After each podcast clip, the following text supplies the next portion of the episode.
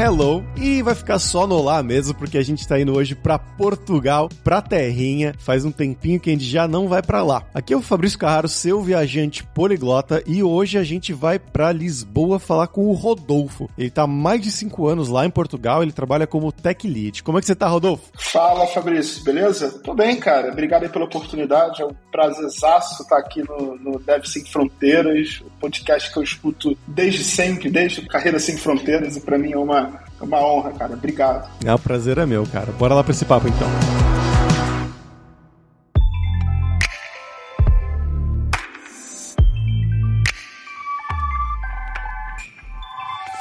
Rodolfo, pra gente começar como sempre, né? Eu quero que você se apresente para os nossos ouvintes. Então, conta pra gente de onde que você é no Brasil, o que que você estudou, o que que você fez da vida, né? O passo a passo da sua carreira. Ah, beleza, cara. Pô, então senta que lá vem história. cara, meu nome é Rodolfo Pavo Leal, como, como tu disse, eu tô aqui em Portugal há cinco anos e alguns meses. Cara, eu iniciei na, na carreira de, de, tecnologia basicamente por um curso técnico em informática, né? Eu fiz o, o, ensino médio junto com o curso técnico lá em 99, 2000 mais ou menos, e, e, é engraçado que na época eu nem queria fazer tecnologia, a minha mãe que forçou eu fazer o técnico em informática, eu queria fazer medicina, queria fazer enfermagem, queria parar de saúde, tipo, nem conseguia ver sangue direito, e não sei por que queria, queria ir pra essa área, e minha mãe, visionária como sempre, falou, não, vai para a área de TI, porque eu sei que isso lá no futuro vai ser a carreira que, cara, vai estar tá aí bombando no mundo e eu não entendia nada e falei, beleza, a gente entrou no acordo ali, ela falou, olha, faz o técnico e depois na graduação, se você quiser fazer outra coisa, fica por tua conta. Cara, e deu certo demais, eu fiz o técnico em informática, terminei mais ou menos ali em 2004 e, cara, depois do técnico eu acabei prestando vestibular para a Universidade Federal do Rio de Janeiro, né? Eu não disse, mas eu sou do Rio de Janeiro, é, cresci e morei muito tempo em Nova Iguaçu. Prestei o vestibular para a Universidade Federal Rural do Rio de Janeiro para física, cara, e fiz mais ou menos três períodos. Agora, física, por quê, cara? Não sei. Na época da, do ensino médio eu gostava, sempre gostei de ciências exatas. Decidi fazer porque um colega meu também fez o vestibular e a gente era muito amigo, somos muito amigos e a gente decidiu fazer esse vestibular junto. Cara, não durou mais do que três períodos, porque a Universidade Federal eu tinha que ficar lá todo dia, as aulas eram tipo 8 da manhã uma aula, 11 horas da manhã outra aula e 5 da tarde outra aula, então ficava pesado eu tinha que trabalhar, tinha que começar ali a arrumar um emprego e ficar preso na faculdade o dia todo não dava. Cara, e desisti, saí ali da, da rural e, cara, meu primeiro emprego como com, com TI, com tecnologia, cara, pela boa comunicação que eu sempre tive, foi num curso de informática, cara. Eu tava procurando algo para fazer depois do, do técnico e parei num curso de informática, o cara perguntou, cara, tu sabe dar aula? Tu sabe explicar isso aqui? Eu falei, cara, eu acho que eu sei. E foi minha primeira oportunidade, tipo, deu super certo, fiquei, tipo, uns 3, 4 anos, trabalhei na Microlins, trabalhei na SOS Computadores, dando aula, JFW, cursos é, que eram bem conhecidos, são bem conhecidos lá no Rio de Janeiro. Nossa, SOS Computadores. SOS Computadores, cara, pô, isso aí é uma nostalgia é. pura, né? E depois disso, cara, eu acabei indo para a área de suporte técnico barra infra, fiquei um tempo nessa área e quando eu entrei para uma empresa, né, para uma universidade chamada Unicarioca, no Rio de Janeiro, eu entrei lá como analista de infra e ali eu decidi fazer a minha graduação, mesmo em informática, foi onde eu iniciei minha graduação em informática. Eu antes disso já tinha um conhecimento razoável de programação, já fazia muitos projetinhos freelance, já estudava bastante sobre programação, porque é, apesar também de gostar muito de infra, na época que infra não era nada de DevOps, era mesmo ali o data center, era tudo na mão, ficar crimpando cabo. É, apesar de gostar muito dessa área, eu sempre tive vontade de ser programador, sempre fui encantado por código e falei, cara, vou entrar na universidade, vou migrar para a área de programação. E fiz a universidade, né, na, na Unicarioca, e um ano faltando para terminar a graduação, eu fui procurar uma vaga de .NET, que era a tecnologia que eu sabia bem, que eu já tinha feito alguns freelances, já tinha trabalhado junto com alguns amigos, mas nada assim, é, tipo com carteira assinada mesmo, dentro de uma empresa, mesmo assim, em live. E eu fui para uma vaga que falava de .NET e cheguei lá e o cara falou assim, olha, por trás é .NET. Mas, na verdade, é, aqui a gente utiliza uma, utiliza uma plataforma low-code chamada OutSystems. Eu falei, caramba, fui enganado, mano. E o cara não colocou na vaga OutSystems, ele colocou .NET. Quando eu cheguei lá, ele falou, cara, é .NET, por trás. Mas, na verdade, o programa utilizando uma ferramenta chamada OutSystems. Cara, estou aí nessa área já quase nove anos, nove anos e pouquinho. E é isso, cara. Minha pequena história de vida é, é essa daí. Bacana. Então você começou isso aí, essas empresas aí, isso era tudo no Rio de Janeiro mesmo? Era tudo no Rio de Janeiro. Tudo... Nunca, tra... cara, eu nunca trabalhei para fora do Rio de Janeiro. As empresas que eu trabalhei sempre foram dentro do Rio de Janeiro. E em que momento aconteceu essa mudança, a oportunidade de ir para Portugal? Cara, então, eu uh, trabalhei nessa primeira empresa onde eu conheci OutSystems por uns três anos e pouquinho. E depois eu fui trabalhar, cara, na Sul América, estavam iniciando com OutSystems na época. É, eu e um colega fomos dos primeiros recursos a serem contratados de OutSystems na, na época. Cara, eu, eu digo que eu mirei nos Estados Unidos e no Canadá e acertei Portugal, porque eu não tinha pretensão de ir para Portugal, não estava nos meus planos de ir para Portugal, mas eu comecei a ver um monte de colega indo, começou a ir uma leva de brasileiros para Portugal e amigos que trabalhavam comigo, e eu decidi, eles começaram a me indicar para vagas, olha, vem para cá, é legal, o clima é legal, é tipo, no verão parece o Rio de Janeiro, eu tenho assim um pouquinho de problema com frio. E, cara, decidi arriscar. E o processo foi muito rápido, cara. Assim, me espantou porque ele, esse meu colega me indicou, eu fiz a entrevista, tipo, na mesma semana, sei lá, duas semanas eu já tinha uma proposta e já comecei a fazer todo o processo de visto e cheguei aqui em Portugal em 7 de agosto de 2017. Foi basicamente isso. Bacana. Essa entrevista, esse processo que você falou que foi rápido e tudo mais, como é que ele foi em questão de questões técnicas e tudo mais? Cara, assim, é que Portugal é dominado por consultoria, né, cara? Aqui, consultoria é igual framework JavaScript. Cada dia nasce mais 10. Fácil. Tem muita consultoria, muita consultoria aqui. E foi por uma, uma consultora, né, uma consultoria, que depois ia me alocar num cliente. Então eu tive a primeira conversa mais com o headhunter da, da, da consultoria. Foi mais para me conhecer, para eu conhecer a, a empresa. E depois marcaram uma entrevista com o cliente. E aí começaram as entrevistas técnicas. Eu passei por duas entrevistas técnicas. Uma foi mais para conhecer o que eu já tinha feito. A gente fez ali um, um quadro branco para resolver ali uma situação real deles a nível de arquitetura, como é que eu estruturava ali basicamente a minha aplicação, como é que eu resolvi um problema arquitetural dentro do contexto dessa empresa, que era um banco, e depois tivemos ali um, uma parte prática, né, de código também, que foi bem tranquilo, mas eu diria que foi bem, bem de boa, eu tinha me preparado bastante, eu pensei que ia ser, sei lá, tipo, faça um algoritmo de árvore binária que, sei lá, vai à lua é, e volta. sempre é. Tinha me preparado nesse nível, é, sempre é assim. E eu me preparei para isso e acabou vindo assim uma coisa muito mais é, focada no problema que a empresa tinha, no, no, problema a resolver da empresa, né? Ali um problema de arquitetura, um problema mais de designer de código e foi bem de boa, cara, foi bem de boa. Tiveram só esses passos, depois é, o cliente deu ok e a consultora fez a proposta financeira. Tivemos ali ainda um tempo negociando a, a proposta financeira, né? Que veio sempre num valor muito abaixo, padrão de consultoria, né? E depois a gente teve que ali ajustando, chegamos num valor interessante e pronto. Mas acho que o processo de entrevista deve ter durado aí duas semanas no máximo. O visto que demorou mais, tinha possibilidade de tirar a nacionalidade, mas como eu disse, não tinha é, pretensões de vir para Portugal, estava mirando muito nos Estados Unidos e Canadá e não tinha feito esse processo ainda. Então por isso que o mais rápido era mesmo tirar o visto. E foi isso, basicamente isso.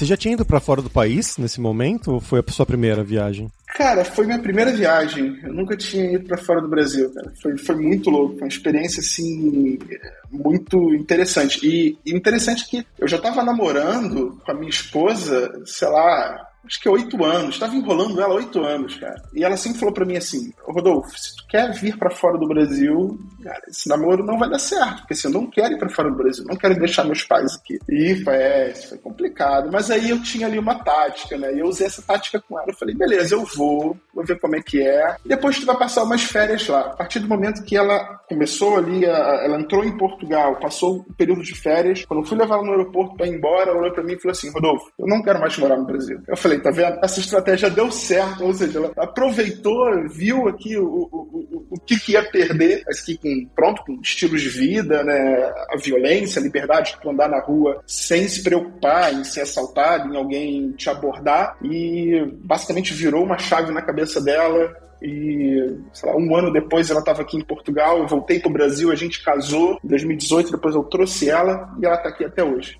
que bacana, cara. E chegando, né, para você, você falou que está trabalhando para consultoria, né, alocado em uma empresa, né? Esse é o esse é o caso. Sim do jeito que funciona, você trocaria de empresas a cada projeto ou você simplesmente ficaria dentro dessa empresa preso, entre aspas, né, com um contrato só para uma empresa? Cara, assim, aqui a nível de consultoria, assim, eu trabalhei nesse banco, foi minha primeira experiência aqui em Portugal, depois eu troquei de consultoria e fui para um outro cliente. Mas, por exemplo, hoje, no modelo que eu estou, se eu quiser trocar de cliente, basicamente eu vou avisar minha consultoria, dizer que basicamente o meu tempo acabou ali naquele cliente, eu não tenho mais nada para agregar, ou simplesmente não, não faz mais sentido estar ali, e a, a consultoria pode me alocar em outro, em outro projeto, em outro cliente, enfim, isso é bem flexível, eu não fico amarrado ali basicamente a um cliente, né? Eu, se eu não estiver gostando, ou se eu também o cliente não gostar, eu posso mudar de projeto. Isso é completamente tranquilo. E chegando aí, né, como que foi a questão do dia a dia da empresa, né, de você que estava acostumado a trabalhar no Brasil, no Rio de Janeiro, indo para trabalhar em Lisboa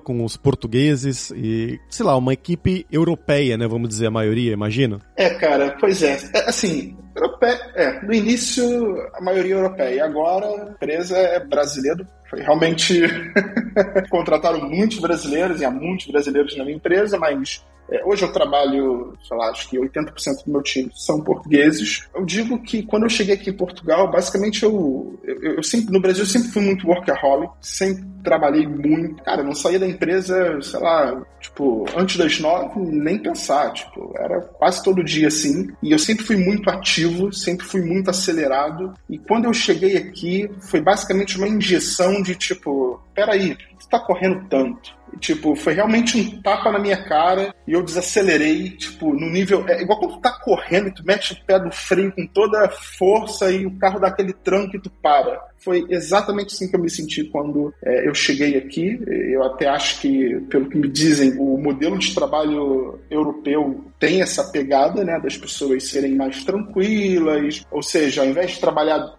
10 horas sem uma produtividade, trabalham 5 horas de forma mais produtiva. Então eu me senti bastante assim. No início foi complicado, mas agora eu me acostumei. E, cara, o pessoal português é, é muito de boa, cara. Assim, o pessoal do meu trabalho, as pessoas que eu conheço aqui, já fiz amizades, tipo, com, com portugueses, um dos melhores amigos aqui em Portugal é português, trabalhou comigo no banco. E, cara, e são pessoas muito boas de se trabalhar, tenho nada, nada a reclamar, cara. Tipo, até quando eu vim pra cá, as pessoas falavam, ah, tem que tomar cuidado, porque às vezes eles não gostam muito de brasileiros, aquela, aquela coisa toda que contam, né? Mas, sinceramente, eu nunca tive aqui um episódio de tipo xenofobia e já soube de alguns episódios, só que comigo nunca aconteceu, ok? Nunca aconteceu. E, cara, o modelo de trabalho para mim é, é muito legal. Tem aqui uma parte menos boa, né? Que assim, eu acredito que no Brasil, em termos de evolução tecnológica, a gente está um pouquinho mais à frente. Está um pouquinho mais à frente, sim, porque, uh, por exemplo, o, o, o, Agile aqui já tem um tempo, né? Metodologia, as metodologias ágeis aqui já, já são um bocado consolidadas. Só que ainda está assim, engatinhando, num, assim, num, num passo que no Brasil a gente já está falando de SAF e aqui a gente ainda está tentando digerir um pouco o Agile, tentando colocar o Agile ainda para funcionar. É, em termos também de, de, tecnologia, tem muita coisa legada, muita coisa legada. E, e, o pessoal aqui, a malta aqui, né, tipo, olha, isso aqui não está construído em WCF, deixa. A arquitetura tá uma droga, no Microsoft não dá suporte, mas deixa. Tipo, em time que tá ganhando não se mexe. Então eles são muito mais conservadores nesse quesito de alterar alguma tecnologia ou de mudar para alguma tecnologia, são muito mais conservadores. Brasileiro, cara, surge um framework novo, no dia seguinte o cara tá lá colocando na empresa para utilizar e aquilo vira um hype e, vamos embora. Mas, cara, no geral, eu sinceramente gosto muito de trabalhar com os portugueses. A equipe aqui é bem de boa, bem tranquila. Também a maioria da equipe, da equipe é um, um pouco mais jovem, então, cara, tá sendo, sendo incrível, é muito bom. E como é que foi a questão de aprender a língua, aprender o português de Portugal, né? Porque não sempre é tão fácil entender o que eles falam, pelo menos quando você não tá acostumado, né? É, cara, não, não é tão simples como se parece, mas também acho que não é tão difícil. Eu que sou carioca, que puxo X, eu acho que é mais difícil eles me entenderem do que eu entender eles. É um pouco complicado, mas no início, assim, eu acho que eu, eu me adaptei bem, eu consegui entender bem, assim, a, a língua. Algumas palavras, cara, assim, realmente são sempre palavras aqui diferentes e estranhas, né? Eu lembro de um episódio que, primeira semana que eu tava aqui, eu aluguei um quarto no, perto do meu trabalho e eu tava andando pro trabalho e passei em frente um, uma padaria e tinha um filho, né? Com a mãe e o pai. E acho que a mãe tava brigando com o pai porque o filho não queria comer. E aí, quando eu passei, a mãe falou assim: Mas não sei o que, é, manda esse puto comer, esse puto não quer comer. E eu falei: Caramba, cara, a mulher tá chamando o filho de puto. Não, e eu parei ali, tipo, no sinal eu fiquei: Caraca, mano, que viagem. A mulher tá chamando que país é esse, cara? E eu cheguei lá no, no trabalho, eu cheguei pro minha escromaster, ô Carla, eu vi agora uma mãe chamando o filho de puto. Aí ela, sim, eu tenho dois putinhos. Aí eu, não, como assim? Pera, então peraí, o que, que é puto? Ela, não, puto aqui é uma, uma criança. Eu falei, não, tá de brincadeira. Então quando, quando tiver um filho, eu vou ter um putinho. falei, ah, então assim, é, tem, tem essas, essas coisas da, da língua, assim, mas nada muito complicado. Uma outra coisa também é esse meu melhor amigo aqui em Portugal, que que é português, né? A gente marcou um almoço, no dia anterior ao almoço, ele me enviou uma mensagem tipo, para confirmar: olha, tá de pé amanhã o almoço, tá tudo confirmado. E eles utilizam a palavra sempre, tipo, sempre vais ao almoço amanhã. Eu falei, João, sempre acho que é muito tempo. Eu consegui amanhã, agora sempre não, não, não dá, não consigo te garantir. Isso que no início causou um pouco de confusão. Eu ficava, gente, sempre, caramba, sempre. É um mesmo, né? Você vai mesmo, uma coisa assim. Exatamente, é. Então, assim, é, a nível de sotaque, assim, algumas pessoas acabam, sei lá, tendo um sotaque mais carregado porque são pessoas das ilhas, pessoas do Alentejo, né? Tem um sotaque um pouquinho mais carregado, mas em Lisboa, assim, eu nunca tive problemas. Quando eu vou para Alentejo, ou quando eu vou para algumas partes de Portugal, eu ainda sinto um pouco de dificuldade. São pessoas que falam muito rápido, enrolado, e ali com umas gírias que realmente a gente tem que ter ali um pouco de atenção para tentar entender alguma coisa. Mas no geral, a língua para mim não foi um, uma coisa assim muito complexa. Acho que eu me me, me, me sair bem. E assim, até hoje eu mudo algumas palavras, sempre estou falando equipa ao invés de equipe, tipo, essas palavras eu já troquei. Agora o sotaque, eu não sei, não sei, ou isso viria naturalmente, sei lá, não sei se o sotaque viria depois de cinco anos aqui, mas assim, forçar, trocar um sotaque sotaque de Portugal, não, não sei se, se eu faria. É engraçado. Eu tenho alguns amigos, alguns grandes amigos de Portugal, e às vezes eles ainda me pegam com, uma, com algumas expressões. Eu lembro que uma vez eu perguntei se um amigo meu, tipo, ah, você vai, você vai com a gente amanhã? A gente tava combinando em algum lugar. Aí ele, nem por isso, nem por isso é sim ou é não? tipo, eu não, não, fazia a menor ideia. Aí depois eu fui perguntar pra outra amiga, isso é sim ou não? Ela falou, não, isso é não, nem por isso é não. E tem várias outras coisas assim curiosas né, do dia a dia. Tem, tem. Tem, as, tem a, a, o Durex, né? Pô, caramba, esse, esse do Durex é, é, muito, é muito clássico. Mas pronto, eu nunca, nunca caí nessa que já tinha me avisado. Cara, nunca vá a uma papelaria pedir Durex. Aí eu falei, beleza, pô, nunca vou. E nunca fale, nunca numa entrevista diga que você no Brasil fazia um bico. Ah, é? Tem falei, essa. beleza, ok. Tá bom, tá de boa. É, essas duas eu nunca caí. Muito bom. E Rodolfo, o que, que você gosta de fazer aí em Lisboa, cara? Dizem que é uma cidade maravilhosa, eu ainda não cheguei a conhecer, mas para nossos amigos brasileiros, ouvintes, né, que estão pensando em ir pra aí, o que, que tem de bacana para fazer? Cara, Lisboa é uma cidade pô, bem, bem boa, eu gosto, né? Tem muita gente que não gosta de Lisboa por ser um pouco tumultuada, os preços muito altos, então tem pessoas que preferem ir por Porto. Eu também gosto muito do Porto. Mas, cara, aqui em Lisboa, assim, no verão, cara, tem ótimas praias, apesar de eu não entrar em nenhuma, porque eu não suporto água gelada das praias daqui. Cara, mas tem muito, muito lugar histórico para visitar. Tem, tem Mafra, tem Coimbra. Cara, tem a Serra da Estrela, que apesar de ser, assim, algo muito reduzido assim de neve. É bem legal de tu ir no inverno. Cara, e tem muita história. Eu gosto muito de história, gosto muito de, de tentar entender o que se passou ali naquele local que eu tô visitando. Então, cara, tem muito castelo, tem muito lugar para visitar. Então, quem gosta de história, cara, que é um lugar maravilhoso. Cara, paisagens naturais, aqui na parte do Alentejo, é onde hoje eu moro, também é uma parte mais quente de Portugal, né? É quase indo ali para o sul, quase chegando no Algarve. Então, tem uma costa ali, que é a Costa Vicentina, que, cara, até no inverno aquilo é bonito pra caramba. No verão fica cheio, que as praias são muito boas mesmo, de águas cristalinas. Cara, tem, tem muita coisa para fazer. Eu, que eu mais gosto de, de, de, de fazer aqui, cara, eu pratico tênis, eu, eu faço aulas de tênis e pratico tênis com alguns colegas aqui perto de casa. Cara, gosto muito de ir para parques. É, tem muitos parques interessantes aqui.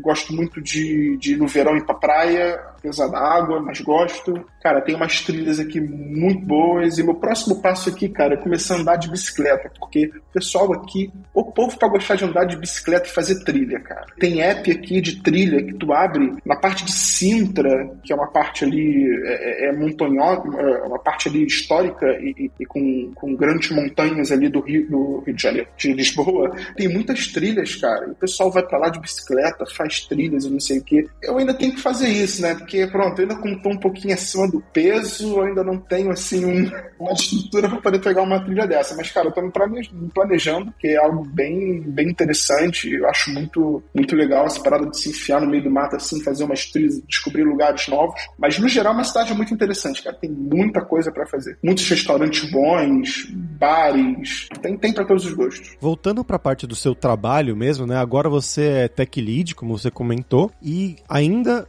a tecnologia que você cuida mais é OutSystems? Sim, assim, hoje uh, minha principal stack é OutSystems e um pouco de .NET também, mas hoje eu acabo por me distanciar um pouquinho da linguagem. Hoje eu estou como tech lead de uma equipe, mas no início do ano foi dado uma, uma uma tarefa para mim e para mais alguns colegas dentro da, da, nossa empresa de criar uma, uma equipe de software engineering dentro da nossa empresa. E essa equipe de software engineering seria responsável por fazer o coach técnico das equipes, fazendo com que essas equipes adotem, adotam as melhores práticas de desenvolvimento, as melhores práticas de software engineering, consigam trabalhar de forma mais independente, de forma mais correta. E, cara, como eu sempre gostei muito dessa área de, de ensinar, né?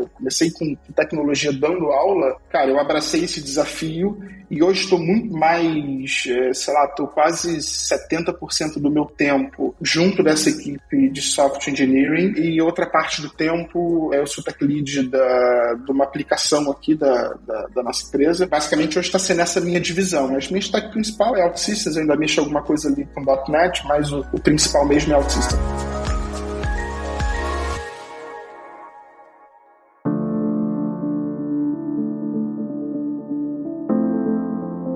E, Rodolfo, vamos falar sobre dinheiro agora. Você comentou lá no começo, né, que quando você foi com a consultoria, vocês tiveram que acertar o valor, porque no começo eles estavam jogando para baixo e tudo mais. Para uma pessoa, né, um programador, quem sabe júnior, pleno, sênior, que tá pensando em ir para Portugal, seja trabalhar diretamente com uma empresa ou através de uma consultoria, como das milhares novas consultorias que você falou por dia aí, qual que é a faixa de salário que essa pessoa deveria esperar, assim, em cada nível da carreira, mais ou menos, né? E também a questão de custo de vida, né? De quanto você gasta, se sobra dinheiro no final do mês e tudo mais. Para nível júnior, eu consigo te dar um valor porque a, a, minha esposa era da área de administração do Brasil e ela fez uma faculdade de TI e hoje é, conseguiu a primeira oportunidade dela como QA dentro de uma empresa. Então, para júnior, basicamente pode esperar ali de líquido mil euros, entre mil e mil cem, mil duzentos euros. Claro, esse salário, esse, salário conta também com vale refeição, né? Ou seja, adiciona o vale refeição. Então, no bolo ali um júnior pode esperar aí entre esse mil e mil e duzentos. Cara, um pleno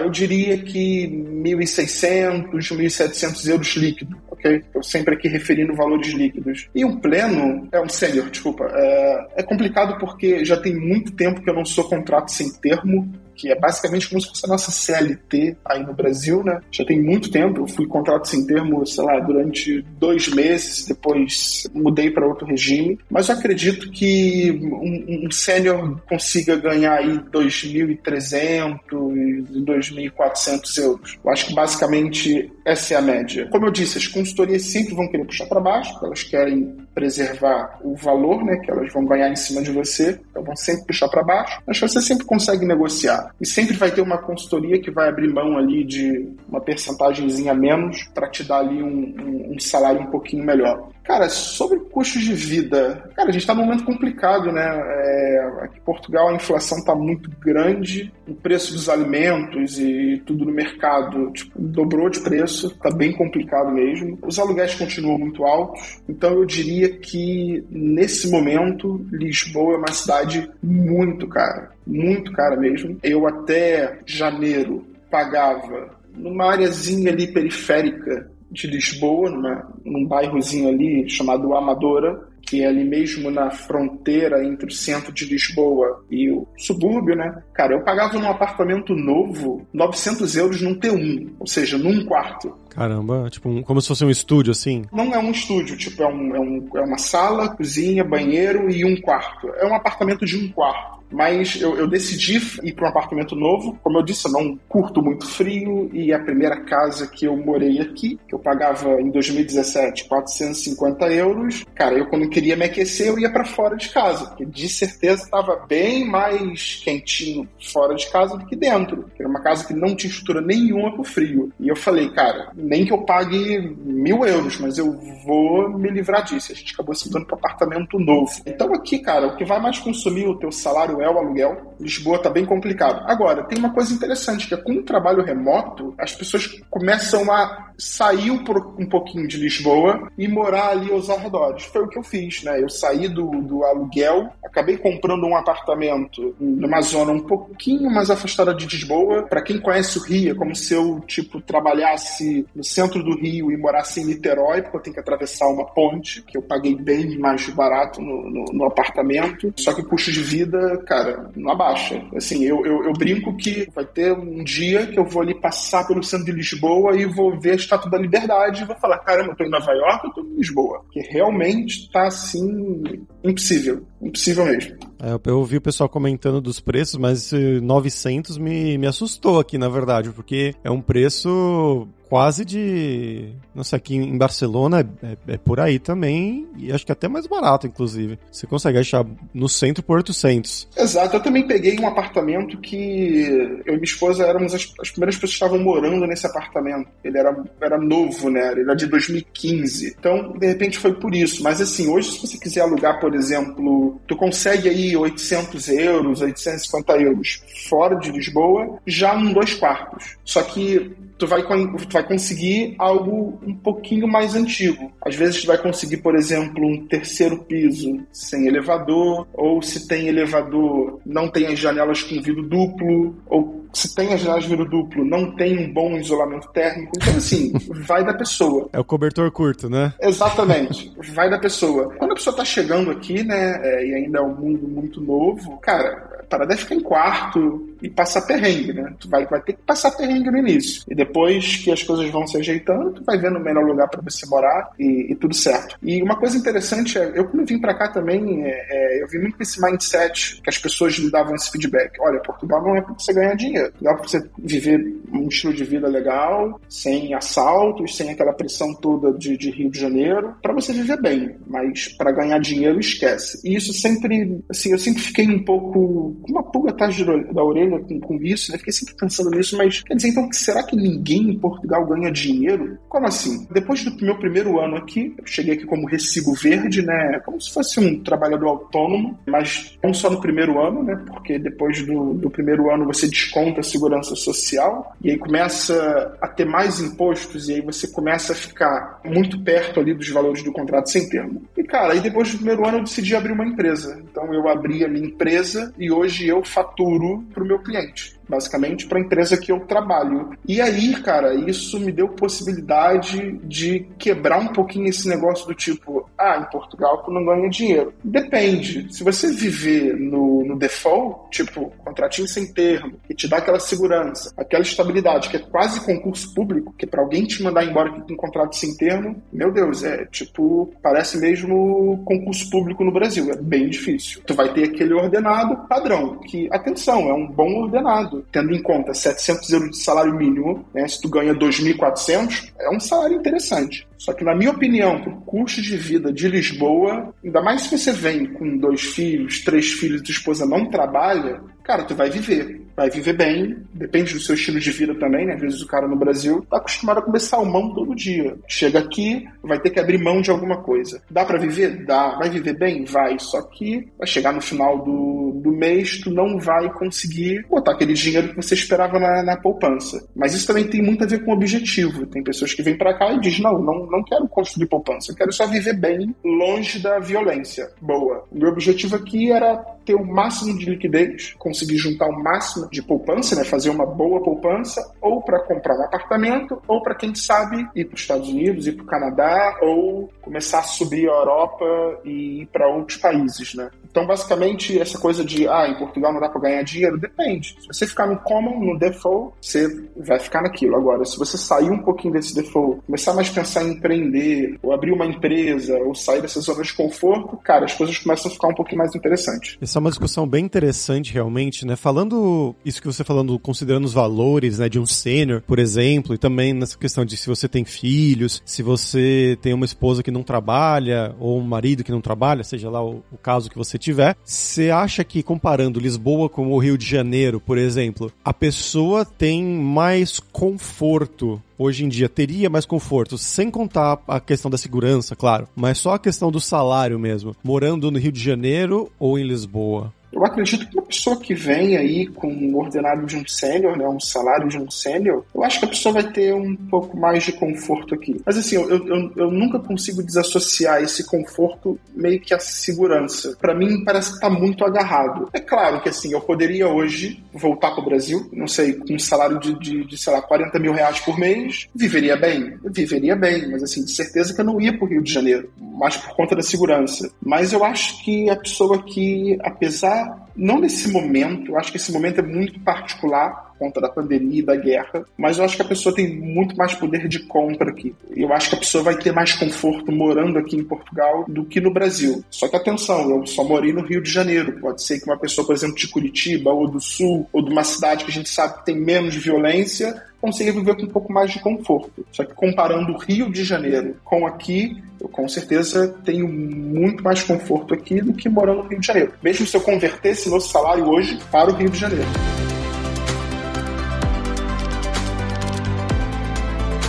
Pra gente fechar agora, Rodolfo, agora é hora do perrengue, que é quando a gente pede pros convidados contarem histórias engraçadas, gafes ou micos que tenha passado com você aí esses últimos tempos em Portugal. Cara, assim, gafe mico, mano, como eu vim preparado já tinham me dado uma aula sobre essa questão da língua, eu não cometi as principais gafes aqui. Eu acho que o perrengue maior aqui, tu tirar a documentação no serviço público, cara. Isso é, assim, uma coisa que é realmente de outro mundo, cara. De outro mundo, é porque tu para tirar tua documentação, hoje não, hoje quando tu vem para cá, alguma pessoa que é contratada do Brasil, a consultoria já contrata uma empresa especializada em visto, a empresa já tira o visto para você, já tira o teu NIF, que é como se fosse a tua identidade aqui, né, tua CPF, já tira a sua segurança social, já abre sua conta no banco. Só que lá em 2017, eu tive que ir nas finanças tirar meu NIF, eu tive que ir à segurança social tirar o número de segurança social, eu tive que ir ao banco abrir minha conta e, cara, a segurança social, tipo, disparada, pior serviço que eu já vi na minha vida, cara. Eu me lembro de, em dezembro, dezembro não, outubro, mais ou menos, entre outubro e novembro, já começando a ficar frio, de eu ter que ir pra fila da segurança social três e meia da manhã para conseguir ser um dos 50 primeiros para conseguir uma, uma, uma, uma senha para poder dar entrada na segurança social. Se eu chegasse lá, tipo, quatro horas,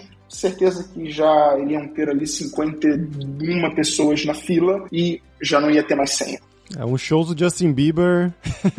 Cara, mano, três e meia da manhã e no frio, mano, de casaco sentado assim. Esse pra mim foi o maior perrengue, cara. Parte do documental aqui, acho que agora até tá um pouco mais tranquilo, porque tem o tal do NIS na hora, que você rapidamente tira o NIS, aquilo sai na hora. O NIF também tá sendo bem tranquilo. Cara, outro perrengue aqui é que não existe padrão, não tem padrão. Você vai abrir uma conta no banco e a pessoa diz assim: olha, eu preciso desse, desse e desse outro documento. Beleza. Tu vai para casa, reúne os documentos, volta lá. E aí tu pega outro atendente. O atendente fala: não, não, não, não, eu preciso desse, desse, desse, mais esse. Aí tu, beleza. E aí tu volta para casa, pega esse outro documento, volta. O outro que te atendeu saiu pro almoço, tá uma outra pessoa. Aí eu, não, não, não, eu preciso desse, ainda preciso desse. E teve uma hora que eu falei e falei assim: olha, eu vou fazer o seguinte: eu vou para casa, vou pegar uma impressora Wi-Fi, vou sentar do teu lado com meu notebook, o que você quiser, eu mando imprimir aqui na hora. Porque não dá, tipo assim, as coisas parecem que não tem padrão, e por mais que a lei esteja ali, as pessoas começam a pedir: ah, agora eu quero documento de não sei da onde, agora eu quero aquele outro documento. E você chegando aqui em Portugal, não tem aquele aquela coragem de, tipo, fazer o barraco acontecer e falar: não, cara, tá aqui na lei. A lei tá dizendo que são esses documentos, tem que cumprir a lei. E aí, início tu fica meio assim, né? Pô, vou ficar de boa aqui e acaba que esse para mim é o maior perrengue, cara. E em relação à língua, foi aquilo. Algumas palavras, né, foram complicadas de, de entender no início, mas assim, eu nunca tive uma situação assim,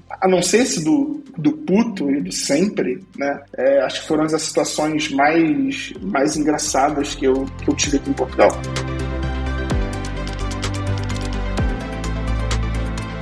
Bacana, Rodolfo. Muito obrigado, cara, pelo seu tempo. Pô, acho que o pessoal vai curtir bastante aí. Que pessoal que tá. Tem muita gente, né? Nossos ouvintes que pensam em ir para Portugal. É um hub enorme, realmente, principalmente para brasileiros, né? E se você quiser divulgar alguma coisa, fica à vontade. Cara, de boa, cara. Assim, obrigado aí pela, pela atenção. Foi muito legal participar, cara. Muito bom mesmo. Cara, meu LinkedIn, se alguém quiser me contactar, tirar alguma dúvida, estiver pensando em vir para Portugal. Cara, se tu tem muita experiência com programação, se tu é um sênior, Portugal tá de braços abertos para você. Que isso aqui contrata brasileiro. E é uma coisa interessante porque é, o brasileiro se subestima muito. Mas eu vou te falar, a nível de trabalho, eu nunca trabalhei com um povo tão bom como o brasileiro. Os caras são muito bons trabalhando, cara. Muito bom. O pessoal aqui, é, claro que tem aquelas exceções, mas o pessoal aqui em Portugal, o pessoal que eu conheço, que eu ouço dizer, cara, tipo, o pessoal brilha quando vem para cá. A gente tem uma, uma resiliência, uma forma de trabalhar que o pessoal aqui gosta muito. E por isso que as consultoras aqui andam atrás de brasileiros, assim, tipo, é uma, bem uma coisa assim de maluco. Então o LinkedIn tá aí, quem quiser. Cara, e fazendo também uma propaganda, a gente tem um projeto chamado Projeto Matrix, cara, não é concorrente da Alura, tá? Pode ficar tranquila. Mas é, a gente tem um projeto que a gente iniciou lá na universidade, que a gente ajudava pessoas que estavam saindo da universidade a se encontrar na, na área de TI, né? A pessoa saía ali da, da, da, da faculdade e falava, caramba, o que, que eu vou fazer? Não sei. E a gente montou uma edição, né? O pessoal montou uma edição de um projeto que estava uma formação de três meses para essas pessoas e depois fazia dois meses de projeto prático com essa pessoa, mas tipo projeto prático simulando mesmo uma empresa, com sprints, é mesmo um projeto com retrospectiva, com sprint review, ou seja, basicamente era simular um ambiente empresarial dentro de um projeto. Cara, deu muito certo e a gente já fez aqui uma edição online, a gente está preparando agora a segunda edição, então está pensando aí em mudar de área e, ir para outra, ir para a área de tecnologia, confere lá o, o, o meu LinkedIn, tem lá o, a página do projeto Matrix, que é, é bem interessante. Os links do Rodolfo vão estar, como sempre, lá na página de descrição desse episódio em devsemfronteiras.tech.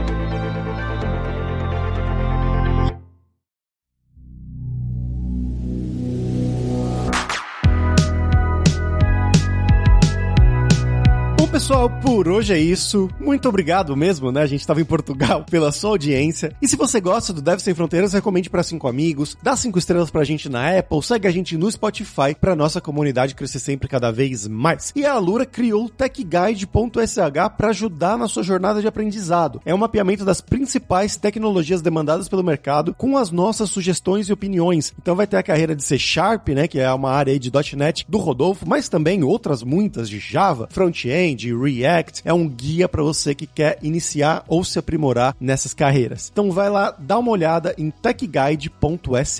E a gente tem também os 7 Days of Code, que são 7 dias de desafios totalmente grátis em diversas linguagens de programação para você botar a mão na massa e praticar o que você estiver aprendendo. Seja com os cursos da Lura ou em qualquer outro lugar. Tem lá inclusive dois de C Sharp, de .NET aí da área do Rodolfo e muitos outros também. Então vai lá se desafiar em 7daysofcode.io. E não deixe de conhecer a Lura língua para você reforçar o seu inglês e o seu espanhol e dar aquela força, tanto no seu currículo quanto na sua vida profissional. E só lembrando que o 20 do Deve Sem Fronteiras tem 10% de desconto em todos os planos. Então vai lá em aluralingua.com.br barra promoção, barra Deve Sem Fronteiras e comece a estudar com a gente hoje mesmo. Além também, é claro, da alura.com.br que tem mais de 1.400 cursos de tecnologia, principalmente na área de programação, com vários cursos dessa área de .NET, mas também de todas as outras tecnologias. Tem também cursos de como você criar o seu currículo em inglês ou em espanhol para mandar pro exterior. Então, com certeza vai ter o curso para você. Então, pessoal, até a próxima quarta-feira com uma nova aventura em um novo país. Tchau, tchau.